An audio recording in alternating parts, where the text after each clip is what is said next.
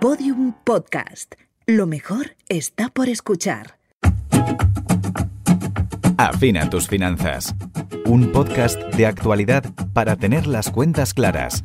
Con Nieves Villena. Hay una serie de preguntas que todos nos hemos hecho en algún momento. ¿Cuál es el precio del dinero? ¿Por qué devuelvo más dinero cuando el banco me da un préstamo? ¿Cómo se determina el tipo de interés que me pagan por mi depósito? En todas estas preguntas hay un hilo conductor, el interés. Episodio 7. El precio del dinero. Los tipos de interés. Es un placer comenzar este episodio hablando con el filósofo José Carlos Ruiz. José Carlos Ruiz, doctor en filosofía por la Universidad de Córdoba, especializado en filosofía de la cultura y pensamiento crítico. José Carlos es profesor en la Universidad de Córdoba, escritor y colaborador habitual de varios medios de comunicación. Hola José Carlos, muchísimas gracias por estar aquí. Yo que siempre me pregunto la etimología de las palabras, ¿de dónde viene la palabra interés? Bueno, a ver, eh, si, tiramos de etimología, que tú sabes que es una ciencia difusa pero mágica, es decir, eh, esto se van encontrando rasgos etimológicos que a mí me gustan mucho, porque creo que deja una gran nota de, dónde procede, pero interés viene de lo que está entre, inter, ¿no? La DRAE además lo dice así, que tiene que ver con lo que te importa, pero pero a mí me resulta mucho más interesante el hecho de que mm, entremos a definir eh, dónde se utiliza y en qué contextos. Porque la palabra de por sí te dice, vale, el interés es lo que está entre, pero ¿entre qué? Y, en función de qué. Es decir, cuáles son los elementos que componen el interés. Hay una expresión, eh, yo esto lo comentaba hace un tiempo, no me acuerdo dónde, era sobre despertar el interés. Supongo que la has oído alguna vez, ¿no, mm. Nieves? Es decir, mm. esto, bueno, ¿qué te despierta el interés? Bueno, pues Totalmente. pues fíjate, algo muy bonito, ¿no? Porque despertar el interés yo creo que implica que todo el mundo lo tiene en modo letargo. Es decir, el interés mm. está como aletargado y entonces decimos en castellano, oye, esto eh, puede despertar tu interés. Eso significa que todo el mundo lo tiene. Es decir, poseemos ahí a nivel innato una especie de intuición que hace que cuando se despierte ya sea muy difícil dormirlo, ¿no? Entonces, cuando uno despierta el interés, yo creo que, activa ese mecanismo de, la atención en torno a una temática que, puede llegar a seducirte. Así es que, bueno, partiendo de ahí, yo creo que interés eh, a nivel de definición, pues tiene que ver con eso, ¿no? Con algo que, que se despierta dentro de ti y pone el foco en otra cosa, es decir, te sitúa entre esos dos ámbitos. ¿Cuál es la relación que ves tú entre el tiempo y el interés? Eh, bueno, si lo aplico al plano personal, yo te diría que es, en mi caso, por ejemplo, una relación cíclica, ¿no? Y, además también, también es una relación simbiótica. ¿Por qué? Porque eh, yo me retroalimento mucho. Es decir, cuando, cuando el, el, interés aparece, cuando se despierta, y entonces empiezas a profundizar en algo, el enriquecimiento de esa profundidad hace que el interés aumente. Es decir, que a medida que vas conociendo algo más, el interés se amplía porque te das cuenta de la cantidad de cosas que todavía te quedan por aprender. Entonces, en ese sentido, yo creo que es el, interés lleva un tiempo cíclico cuando se despierta y pone ese foco de atención en los elementos externos. Para terminar, ¿qué relación existe entre el interés y el valor? Yo creo que cuando algo te resulta interesante o, despierta tu interés, eh, hay una creencia en ti y es que aquello que empieza a interesarte es porque tú crees que tiene un valor. Es decir, mm. todavía no, lo has demostrado porque estás empezando en ese proceso de interés activo a investigar en torno a eso, pero sí hay una creencia de fondo, ¿no? Y es que, oye, pues eh, esto me resulta interesante y voy a ver si profundizo un poco más, ¿no? Y es porque crees que de fondo hay un valor. Entonces, cuando algo es interesante y lo valoras, aumenta el esfuerzo, aumenta tu atención y aumenta también el tiempo que le dedica a ese tema, ¿no? Pero como es una creencia, y esto es lo, que es singular porque no lo has demostrado, simplemente tu interés se activa y empieza a investigar, porque crees, ¿eh? que igual luego después de investigar mucho llegas a la conclusión de que no sirve para nada, pero como mm. es una creencia, es decir, crees que hay algo que vale la pena, eso implica en ti una actitud de valentía, que tiene que ver con valor. Es decir, ¿la valentía qué es? Pues la valentía no es otra cosa que tener valor, es decir, que valorarte. Es decir, en, el fondo, ser valiente es poner valor o poner en valor algo, en este caso también eh, a ti como sujeto que en ese interés que despierta cree que puede haber algo de valor en lo que va a encontrar y lo puede asimilar e incorporar como un proceso de sabiduría. Entonces, desde esa perspectiva, yo creo que, que el valor y el interés y la valentía están muy fusionadas. Muchísimas gracias por, por compartirnos esta visión que ahora ligaremos también con el interés económico Así que muchísimas gracias, José Carlos, de verdad. Pues nada, Nieves, muchas gracias a ti y, y, nada, ánimo ahora con el interés económico a ver si, si lo puedes poner en, en, en ciernes con el filosófico ya sería ideal. Me ha encantado escuchar a José Carlos partir de la idea de que el interés es lo que está entre. Y con esto quiero empezar a abordar lo que significa el interés en nuestra vida económica. Interés es lo que está entre lo que pagamos o lo que recibimos. Al igual que cuando compramos bienes y servicios pagamos un precio por ello, con el dinero ocurre prácticamente lo mismo. El interés es el precio que pagamos porque nos dejen una cantidad de dinero durante un tiempo determinado. Pero el interés también es lo que nos paga una entidad por tener depositado nuestro dinero. Es decir, que si contraes una deuda con una entidad financiera, tú pagas el interés. Y si tienes tu dinero depositado en una entidad financiera, tú recibes el pago del interés. Hay una diferencia entre interés y tipo de interés.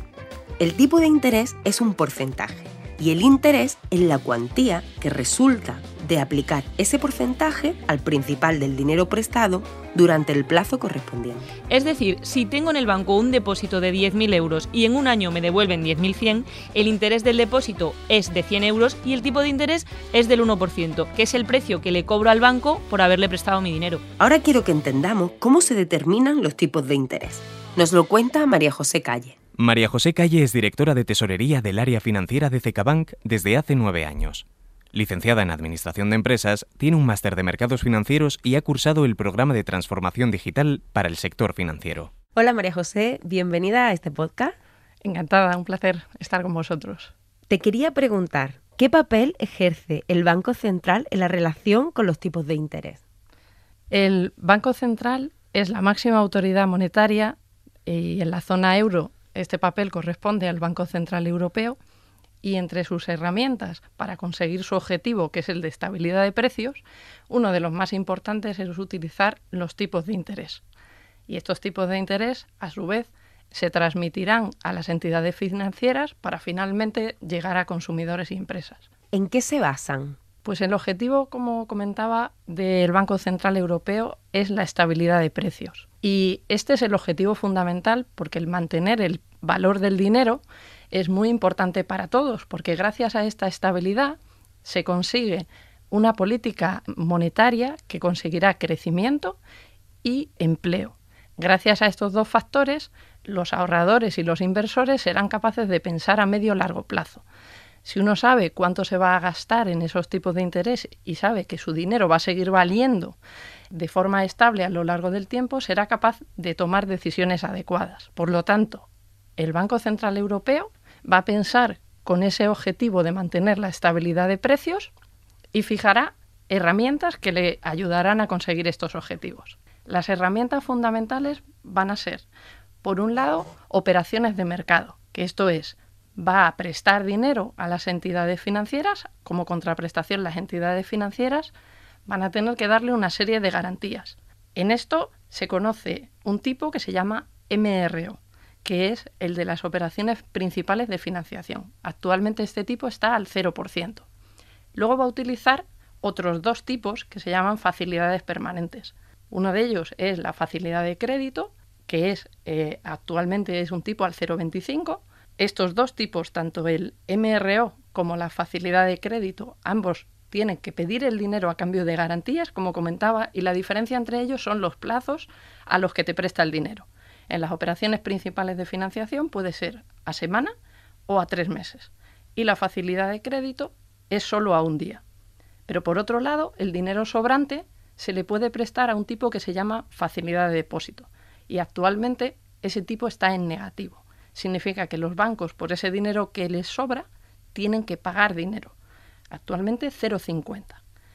Eso hace que si con esas bandas de referencia, que son las facilidades, y con ese tipo de operaciones principales, si los bancos son capaces de conseguir dinero dentro de esos rangos, el dinero que sean capaces de prestar y transmitirlo a la economía real va a estar muy, muy vinculado a esos tipos.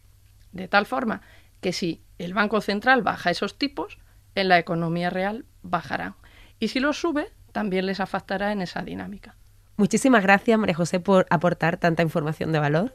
Muchísimas gracias a vosotros y espero que resulte útil para los oyentes. Seguro, gracias. La inflación, el Euribor y el TAE son tres conceptos que escuchamos muy a menudo. Sin embargo, la mayoría de las veces no sabemos muy bien qué significan. Buenos días, Manuel. ¿Me pones una barra? Hola, Laura. Hola. Sí, claro. ¿Normal o gallega? Normal. Eh, faltan 15 céntimos. ¿Y eso? ¿Qué le voy a hacer? Ha subido el precio de la harina y yo le he subido un poco el sueldo a Laura. ¿A que sí? Sí. Ah, bueno. Si es por eso, lo pago encantada. Hasta mañana. Adiós, Laura. Es importante encontrar un equilibrio entre compradores y vendedores para que los recursos se asignen de forma sostenible y eficiente. Oscar, Oscar. Macarena, ¿cómo está usted? Bien, bien. Mira, vengo porque ha debido de haber un error con mi hipoteca. Este mes me ha bajado casi 30 euros. ¿Tú sabes algo? Sí, creo que sí. Siéntese un segundito. A ver, eh, déjeme que mire una cosa. Sí, lo que yo pensaba. Ha sido por el Euribor. ¿El Euribor? Es el tipo europeo de oferta interbancaria. Es el porcentaje de interés que un banco paga cuando otro le presta dinero. Es lo que nos cuesta pedir prestado dinero. Y funciona como índice de referencia. Como el Euribor ha bajado y ahora nos cuesta menos prestar dinero y que no lo presten, esa bajada se ha aplicado a tu tipo de interés. Por eso ahora pagas menos. Pues qué bien. Gracias, Oscar. Hola Javi, ¿cómo vas? ¿Qué pasa? Bien, mamá, en la tienda. Oye, una cosa, ¿el altavoz para la tía quieres que lo pague al contado o lo financiamos? ¿Qué TAE tiene financiado a seis meses? ¿El TAE? ¿Qué es eso? Es la cantidad final que devolveremos por el préstamo. Debería aparecer al lado del precio justo debajo. Incluye el tipo de interés, las comisiones y el plazo de la operación. A ver... Sí, aquí está. Es un 7% TAE. Precio total 349,99. ¿Lo financiamos? Sí, y vente volando para casa que los tíos vienen de camino. Hasta ahora. Si el precio total de los altavoces era de 349 euros con un 7% TAE, que es la suma del tipo de interés, las comisiones y el plazo, quiere decir que Rocío pagará 24 euros de TAE. También está en tus productos de ahorro, como en las cuentas o seguros, y en este caso representa el beneficio que te ha generado el dinero depositado, calculado con el tipo de interés menos los gastos de liquidación. Últimamente escuchamos cosas como... En este momento en el que los tipos de interés rondan el 0%... Quiero que tengamos información de cómo es la situación actual de los tipos de interés. Por eso he invitado a Miguel Sebastián. Miguel Sebastián, economista y profesor de Economía Cuantitativa de la Universidad Complutense de Madrid. Ministro de Industria, Turismo y Comercio entre el 2008 y el 2011. Una de las pocas personas que anticipó en 2003 la explosión de la burbuja inmobiliaria. Hola Miguel, muchísimas gracias por estar aquí. Hola, muchas gracias a vosotros por la invitación. Eh, estábamos comentando cuál es la situación actual de los tipos de interés y nos, me gustaría que tú nos lo explicaras. Bueno, pues la situación a, a, actual es que los tipos de interés a, a corto plazo, es decir, hasta los eh, seis años, básicamente, eh, bueno, la situación ahora primero es que la, diferencia entre los tipos de los depósitos y los tipos de los préstamos se ha eh, estrechado bastante, lo cual pone en dificultades a los bancos, es lo que llaman ellos el margen de intermediación. La segunda situación es que los tipos de interés son negativos desde el mes, bueno, desde el Euribor hasta los eh, seis años, en el caso de España. Estoy hablando de un tipo de interés digamos de, sin riesgo por decirlo así no de, de, los de los activos que emite el estado no eh, porque luego veremos que los tipos de interés alguien puede decir oiga yo no tengo ningún tipo de interés negativo porque yo tengo me, dan un préstamo pero me dan un préstamo a un, a un tipo de interés positivo claro porque ahí eh, le están metiendo un factor de riesgo que se supone que el estado no tiene. Por eso el tipo de interés que pagan los particulares por sus préstamos son, son más altos. Pero la situación actual eh, no es normal en el sentido de que los tipos de interés son negativos desde el Euribor eh, hasta los seis eh, hasta los seis años. A partir de ahí ya se hacen eh, se hacen positivos, pero vamos muy bajitos, porque el 30 años está en 1,4, el 10 años que es el más el más habitual, digamos, el bono a 10 años está a 0,44. Otros son tipos de interés muy bajos. Y con estos tipos de interés muy bajos, pues evidentemente, y con estos tipos de interés negativos, pues surgen eh, problemas no solamente para, lo, para el ahorro, sino también para el sistema financiero. Entonces, Miguel, ¿tiene sentido que aparezcan estos intereses negativos que, nos estás contando y, cómo puede realmente afectar esto a nuestra economía? Claro, los tipos de interés negativos vienen de, varios factores. La primera, que venimos de una inflación muy baja. ¿eh? Claro, si tú tienes una inflación negativa, pues el tipo de interés menos algo negativo acaba siendo positivo, ¿no? Mm. Luego es compatible con unos tipos, eh, estos tipos de interés negativos con un tipo real, un tipo real positivo, ¿no? Pero aún así, eh, en este caso no, no, lo es. O sea, el tipo de interés es eh, extremadamente bajo porque venimos de una situación de deflación y de una fuerte expansión monetaria para, digamos, tratar de recuperar las, las economías de la, de la crisis, ¿no? ¿Qué problemas hay con los tipos de interés negativos? Bueno, volviendo al principio de la, de la conversación, la primera es que con tipos de interés negativos la gente pues no querrá no querrá eh, ahorrar. Dice, bueno, yo estoy dispuesto a renunciar a parte de mi, mi consumo hoy por consumo futuro a cambio de una recompensa. Si no tengo esa recompensa y resulta que por el hecho de ahorrar pierdo dinero, pues me lo gasto hoy. Entonces es un desincentivo a ahorrar. Y el ahorro es fundamental porque el ahorro es el motor del crecimiento de la economía, porque el ahorro es lo que financia la inversión y por tanto el crecimiento económico, el empleo del futuro, etcétera. Un desincentivo a ahorrar. Pero luego tenemos otro tema que ya es más específico del sistema financiero y es que eh, hay un tipo de interés que no puede ser negativo, que es el del, eh, el del efectivo, es decir, el de, el, de, el de, los billetes y monedas, para entendernos, el del cash. ¿no?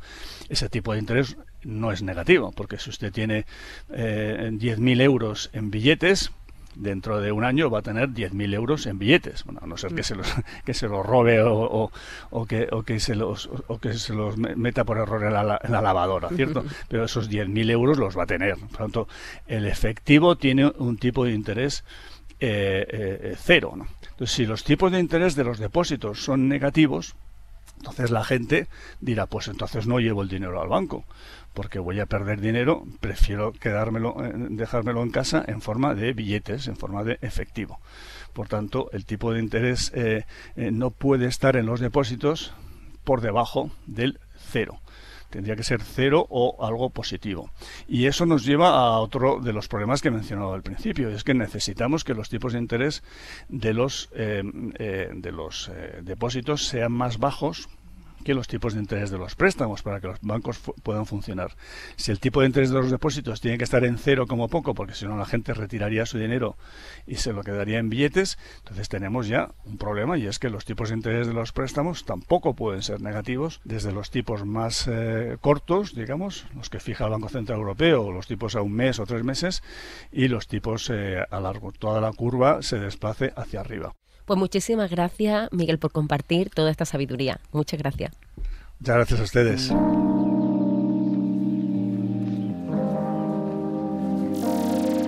Hoy quiero proponerte un ejercicio que te ayude a ordenar, analizar y poner realidad sobre tus productos financieros y los intereses que estás pagando y recibiendo por ello en este año en curso. Te invito a que construyas el mapa mental de tus propios intereses.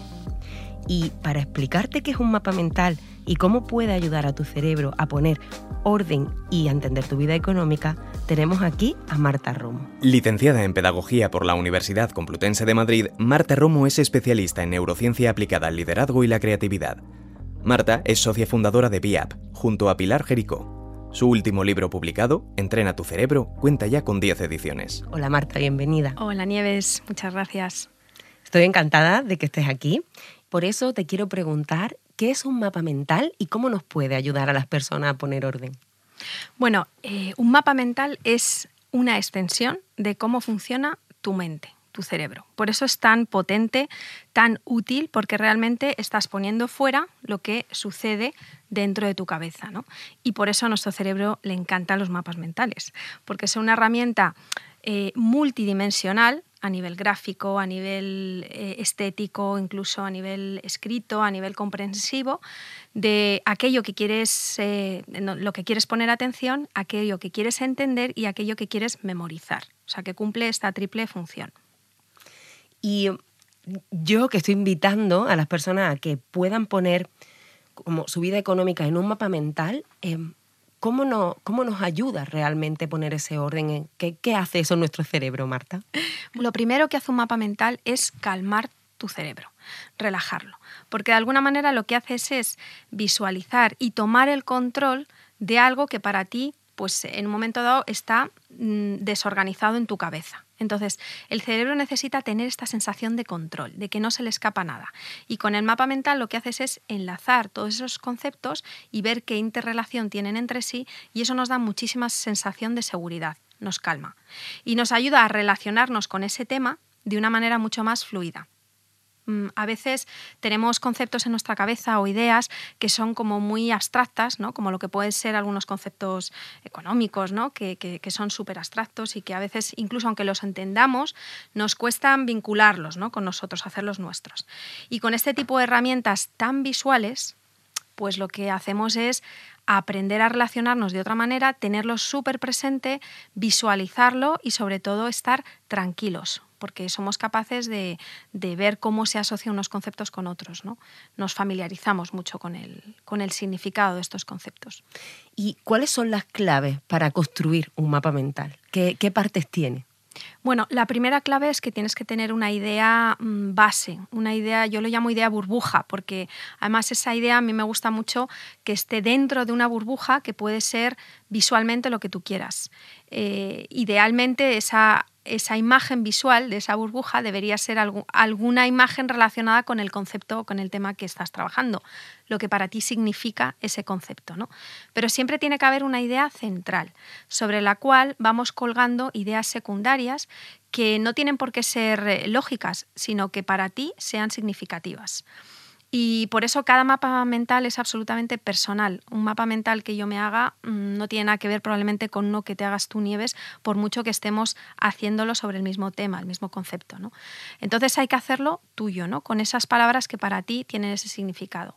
Y esas ideas secundarias, a su vez, tienen otra otras ramificaciones que también pueden tener otras ramificaciones y lo interesante de, un mapa mental sobre todo es tenerlo, es una herramienta visual, tenerlo a mano, colgarlo como si fuera un mural, tenerlo en tu mesa de trabajo, mm, en tu móvil una fotografía, o sea, tenerlo presente en tu día a día porque la mente y sobre todo la mente creativa y cuando estamos aprendiendo va como a trompicones. No, no es un proceso continuado, sino que mm, en cualquier momento del día de repente te viene un significado o una interacción entre ideas, entre conceptos, pero este proceso se va a ver mucho más beneficiado si tú estás constantemente con tu mapa mm, mental presente. ¿no?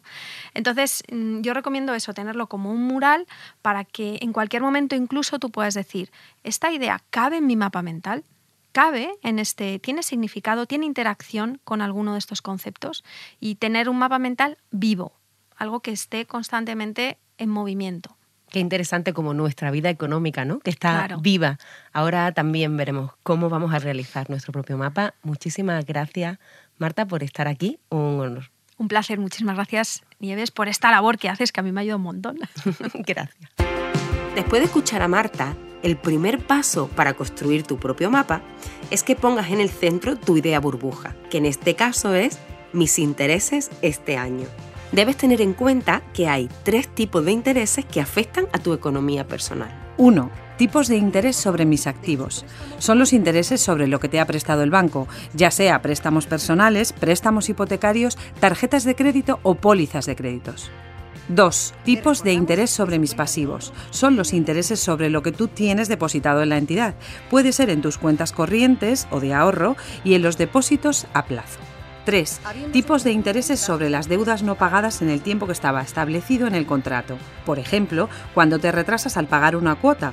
Estos son los tipos de interés de demora. Divide cada uno de los tipos de interés, el de tu activo, tus pasivos o tus deudas, en los diferentes productos que tengas contratado. Añade el nombre de la entidad financiera y detalla el tipo de interés que se está aplicando a cada uno de tus productos financieros puedes introducir toda la información que a ti te interese. Por ejemplo, si hablamos de tu hipoteca, puedes escribir en tu mapa el importe total de la cuota o cuánto corresponde a intereses, cuál es la fecha de finalización del préstamo o el capital que tienes pendiente en este momento. El objetivo de este ejercicio es que puedas tomar conciencia y comprender mejor cuál es tu realidad económica. para que así las decisiones sobre tus finanzas sean cada día más acordes con lo que tú realmente quieres vivir. Puedes ver un ejemplo de un mapa mental en las redes sociales de Nieves Villena.